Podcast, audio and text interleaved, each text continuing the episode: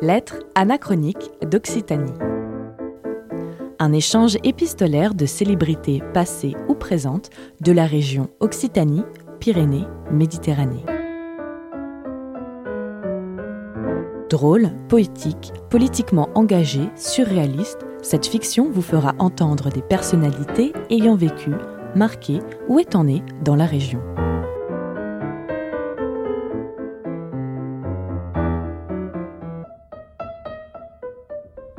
Lettres anachroniques d'Occitanie, une fiction radiophonique proposée par le collectif des radios libres d'Occitanie et la région Occitanie-Pyrénées-Méditerranée.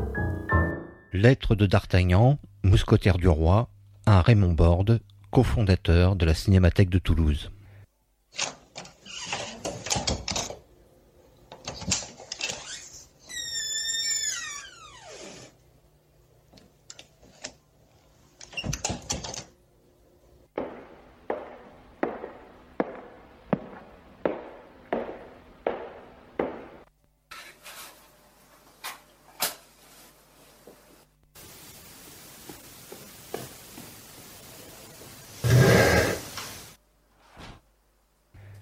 Château de Castelmore, Loupiac, 26 avril 1660. Mon cher Raymond Borde, je profite d'une petite permission pour vous écrire ces quelques mots. J'accompagne l'attelage royal qui fait route vers Saint-Jean-de-Luz, où notre bon roi, Louis, quatorzième du nom, doit s'unir à l'infante d'Espagne le 9 juin prochain. Et comme le voyage est long, nous avons fait halte à Vic-Fezensac, le roi souhaitant s'attarder un peu pour visiter nos belles contrées méridionales, l'on m'a accordé cette courte permission afin que je puisse me recueillir sur la tombe de feu mon père. Je repars demain, en fin de matinée, rejoindre le cortège royal, et comme la soirée est clémente et douce, je tenais à vous assurer de mon amitié pour ce que vous avez fait pour moi, comme pour tant d'autres héros populaires. Vous n'êtes pas sans savoir que le sieur Dumas a relaté mes aventures dans quelques volumineux ouvrages, et même s'il a pris parfois ses aises avec la réalité, à commencer par tricher sur mon âge, cela a permis de faire perdurer mon nom au-delà de la mort, et je lui suis reconnaissant de cela. Avec la naissance du cinéma, les écrits de Dumas sont devenus des films et ce que vous avez fait pour leur conservation est à mes yeux aussi important que le travail accompli par les premiers bibliothécaires qui ont pris soin des livres. Nous sommes tous deux serviteurs de l'État, moi militaire, vous inspecteur des finances, mais ce sont vos activités annexes que je loue ici. Et puis, vous êtes comme moi un enfant du Sud-Ouest, puisque c'est à Toulouse que vous êtes né le 28 août 1920 et mort le 20 septembre 2004. Moi, ce sera un Maastricht qui me sera fatal, lors de la campagne des Flandres.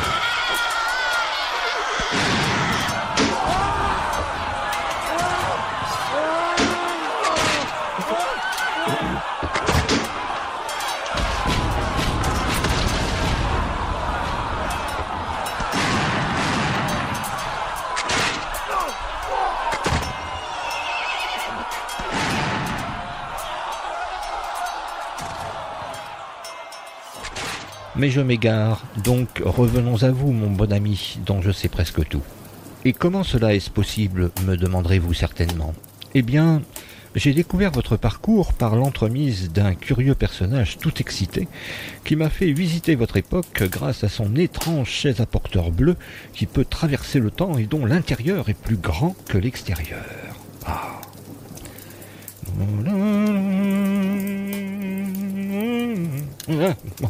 Je m'égare encore. Euh, je sais donc que vous avez fait vos premières armes de critique de cinéma dans de nombreuses revues, comme Positif par exemple. Dont vous avez été d'ailleurs membre euh, du comité de rédaction. Vous avez aussi pris position contre la nouvelle vague. Pour vous, boxer le cinéma n'avait pas grand intérêt. Vous préfériez les cinéastes qui se servaient du cinéma pour boxer la société. C'est peut-être pour cela que vous accouchez de quelques articles politiques dans les temps modernes de Jean-Paul Sartre à la fin des années 50, dont un fameux sur la fin du stalinisme qui vous vaudra d'ailleurs votre exclusion du Parti communisme. Mais malgré cela, vous êtes toujours resté engagé, que ce soit contre la guerre d'Algérie ou pour le droit à l'insoumission. Vous avez même fait partie des collaborateurs de la revue Midi Minuit Fantastique, première revue européenne à défendre le cinéma fantastique, à une période où ce genre de cinéma était honni par la société bien pensante.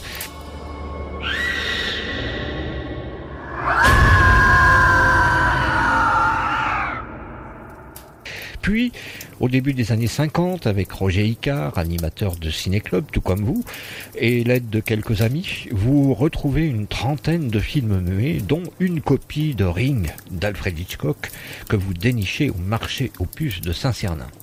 En 1958, vous créez une archive au sein du Centre régional de documentation pédagogique au 3 de la rue Roquelaine. Vous commencez à y organiser quelques projections tout en continuant à augmenter le fonds des collections. Ce sera le socle de la future cinémathèque de Toulouse que vous fondez officiellement en 1964.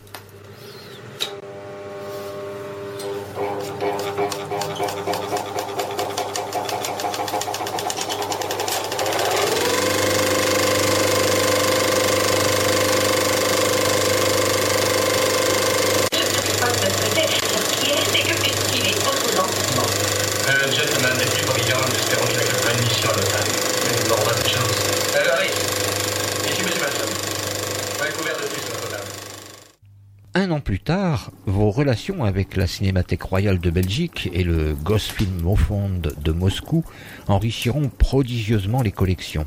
Roger Clair, Guy-Claude Rochemont, Pierre Cadars et le tout jeune Jean-Paul Gors vous soutiennent dans vos efforts. Puis vous livrez bataille en 1968 lors de l'affaire Langlois en prenant position contre votre homologue de la Cinémathèque française, dénonçant l'opacité et le manque de rationalité de sa gestion au détriment de la préservation des films. Votre attaque contre le sieur Henri Langlois dans le journal Le Monde vous vaudra votre deuxième exclusion, celle du groupe des surréalistes dont vous faisiez partie. Il y a parfois, mon ami, des décisions délicates à prendre. Pour moi, ce sera l'affaire Fouquet. En 1971, outre la création d'un centre de stockage au Vernet, qui sera bien plus tard transféré à Balma, vous déménagez la cinémathèque au 12 du Faubourg Bonnefoy, tout en maintenant les projections de la rue Roquelaine.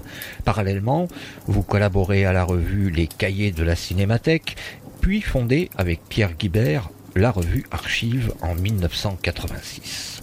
L'on vous doit aussi quelques ouvrages sur le néoréalisme italien et le nouveau cinéma italien qui en est résulté, mais aussi sur le réalisme allemand, sans oublier vos biographies d'Harold Lloyd, de Laurel et Hardy ou encore de Juan Bardem, et bien sûr Panorama du film noir 1941-1953, ouvrage coécrit avec Étienne Chaumouton, qui fit autorité.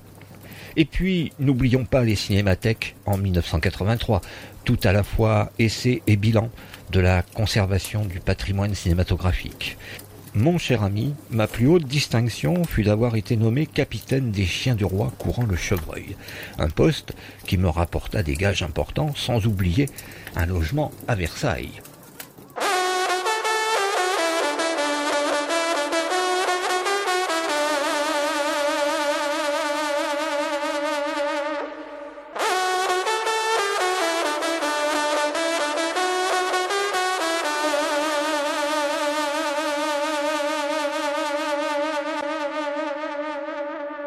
La reconnaissance de votre engagement, lui, ne sera reconnue que bien tardivement, lorsqu'on vous fera commandeur de l'Ordre des Arts et des Lettres, lors de la promotion du 15 novembre 1996. Et ce n'est que justice. À l'heure où les images sont devenues bien plus puissantes que les mots, je ne vous remercierai jamais assez pour tous les films que vous avez retrouvés et sauvés. Et je ne parle pas seulement des films de mousquetaires. Le cinéma nous a certes beaucoup embelli. Comme le nom de notre compagnie l'indique, nous étions plus prompts à haussir nos ennemis à distance, à coups de mousquet, qu'à les défier en duel mano à mano. Mais je dois reconnaître sur ce point que le sieur Dumas a raison, cela a moins de panache.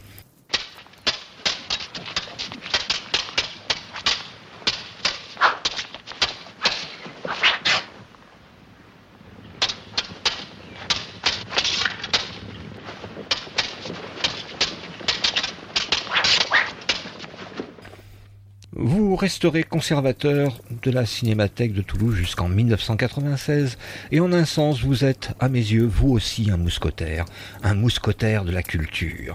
Vous avez consacré votre vie à la défendre, en défendant tous les films, sans hiérarchie, ni de goût, ni de genre. Tout doit être conservé, a été votre mot d'ordre.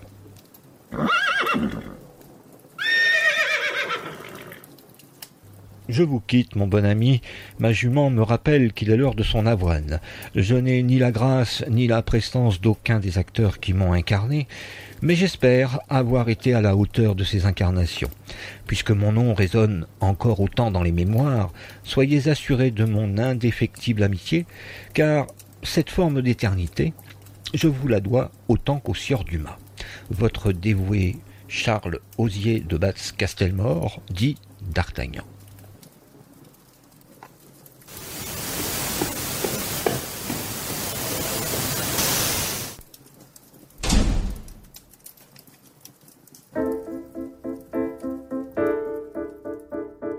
C'était Lettres anachroniques d'Occitanie, une fiction radiophonique proposée par le collectif des radios libres d'Occitanie et la région Occitanie-Pyrénées-Méditerranée.